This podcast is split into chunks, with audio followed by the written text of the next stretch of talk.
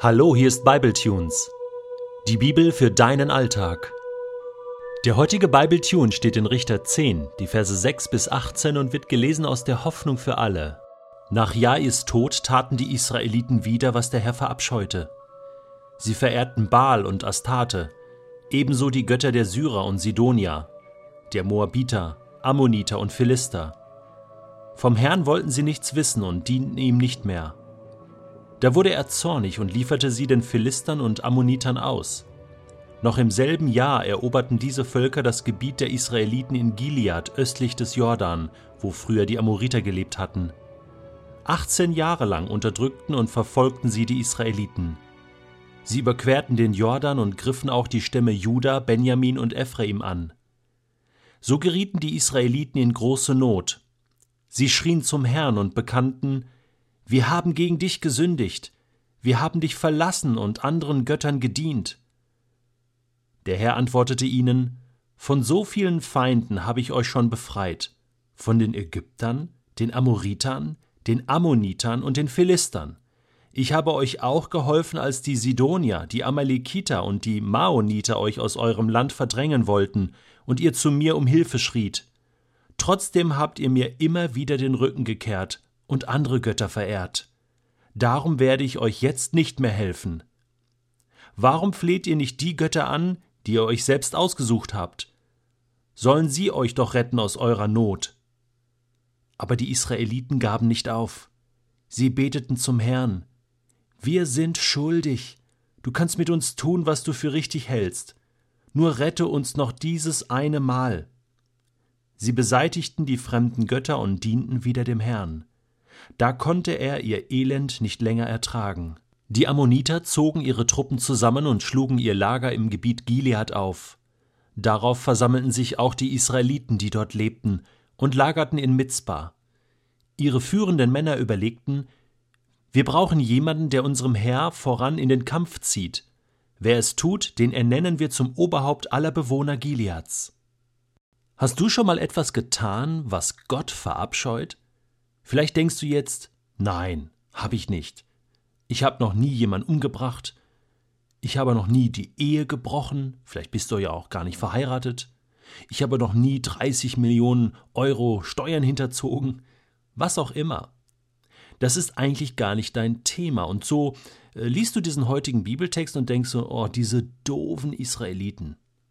Ja, die taten ständig das, was Gott verabscheute. Ich habe mir mal die Mühe gemacht, mal genauer zu lesen, und da ist mir aufgefallen, dass ja hier erklärt wird, was sie getan haben und was Gott so verabscheut. Da steht nämlich nichts von Totschlag oder Ehebruch, sondern etwas viel Grundsätzlicheres. Sie haben einfach aufgehört, Gottes Freunde zu sein. Und dafür diese Freundschaft eingetauscht mit anderen Göttern, mit Baal, Astarte, Götter der Syrer, Sidonia, Moabiter, Ammoniter, Philister. Egal, such dir einen aus. Irgendwas war immer möglich. Aber von Gott wollten sie nichts mehr wissen, und sie dienten ihm nicht mehr. Und jetzt hab ich mich gefragt, hab ich schon mal was getan, was Gott verabscheut? Oh Mann, ich hab schon vieles getan, schon vieles gedacht. Und wenn ich die Bergpredigt lese, denke ich so, oh ja, Gott hat schon manchmal den Kopf über mich geschüttelt und musste mir schon oft vergeben. Aber so dieses Grundsätzliche, das ist doch das eigentliche Problem. Dass es auch Zeiten in meinem Leben gibt, wo ich von Gott nichts wissen will und ihm nicht mehr diene. Verstehst du? Nicht so bewusst und grundsätzlich, dass ich mich von Gott absage und sage, Gott, ich will jetzt nichts mehr von dir wissen, sondern das passiert so schleichend.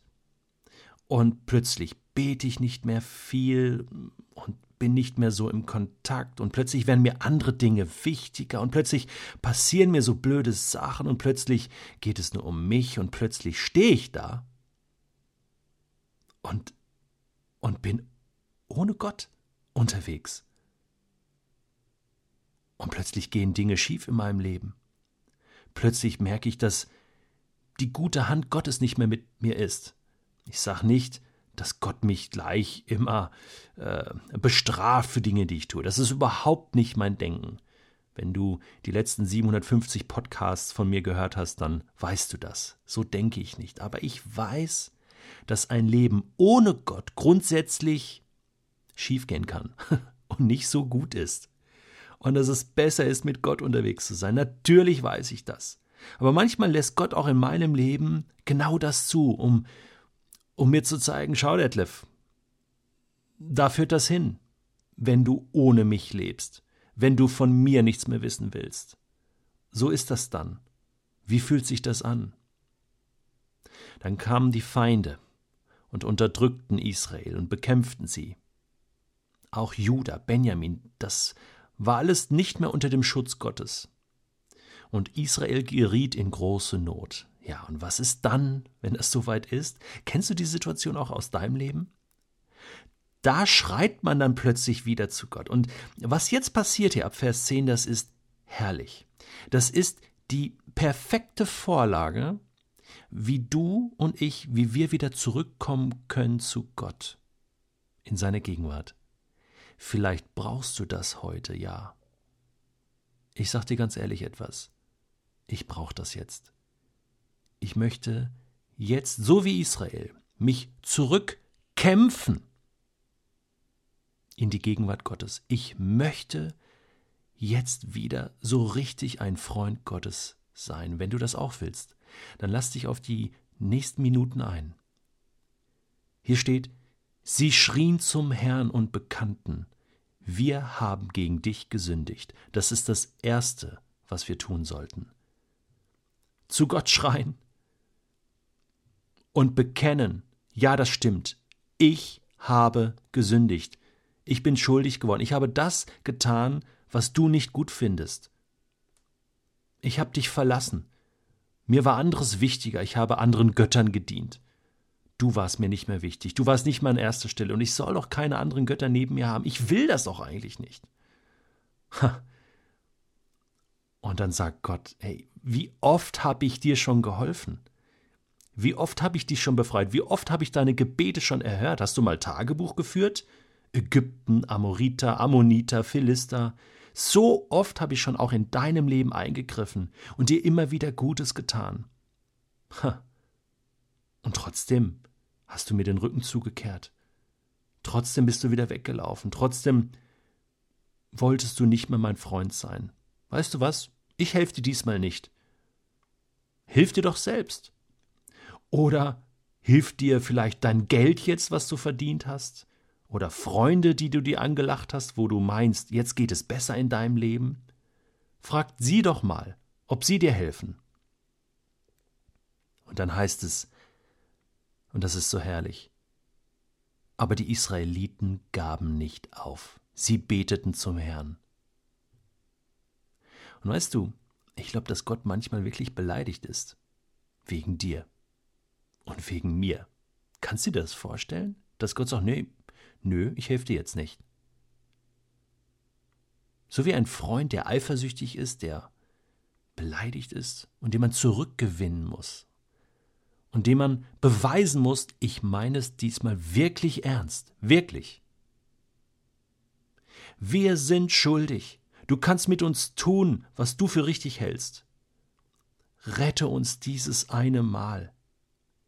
Also diese Beteuerung, dass sie es wirklich ernst meinen und dann kommt etwas ganz Entscheidendes. Sie beseitigten die fremden Götter und dienten wieder dem Herrn.